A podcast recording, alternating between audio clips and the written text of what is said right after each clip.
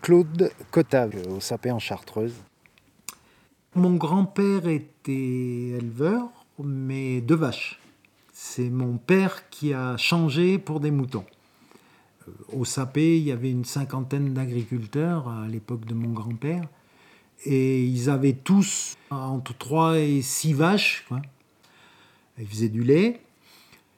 Et ils avaient en général 2 deux, trois moutons pour manger, avoir un peu de laine pour faire des vêtements et tout. Alors tout le monde n'avait pas des moutons, mais mon grand-père en avait un ou deux, quoi. euh, Voilà. Et mon arrière-grand-père était de, du hameau des Cotaves, du côté de Saint-Pierre-de-Chartreuse. Il était originaire du hameau des Cotaves, qui s'appelait les Cotaves. quoi. Voilà.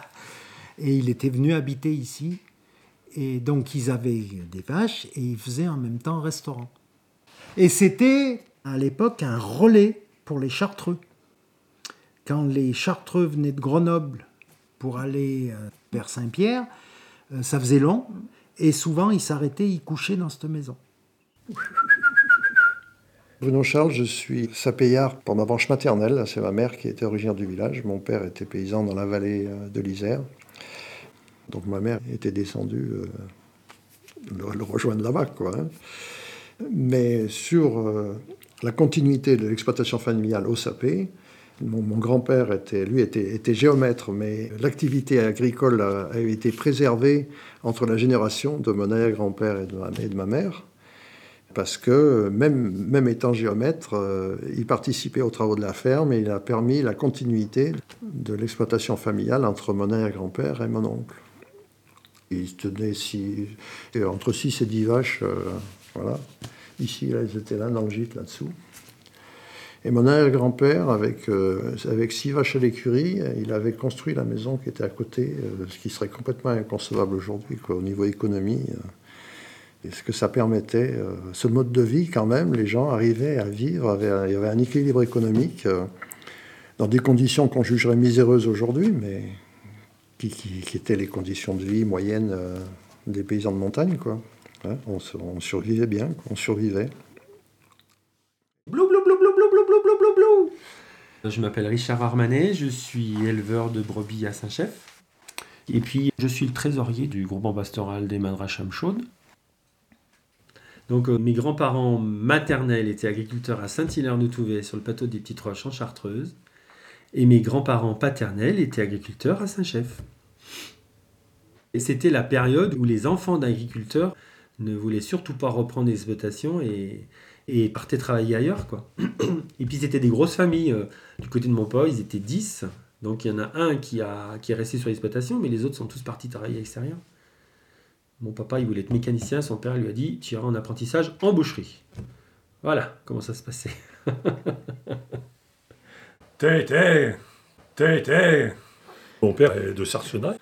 Ses parents, lui, ils avaient 5-6 bêtes, des bovins. À cette époque-là, c'était ça. hein. C'est une descendance de paysans, de toute façon. hein.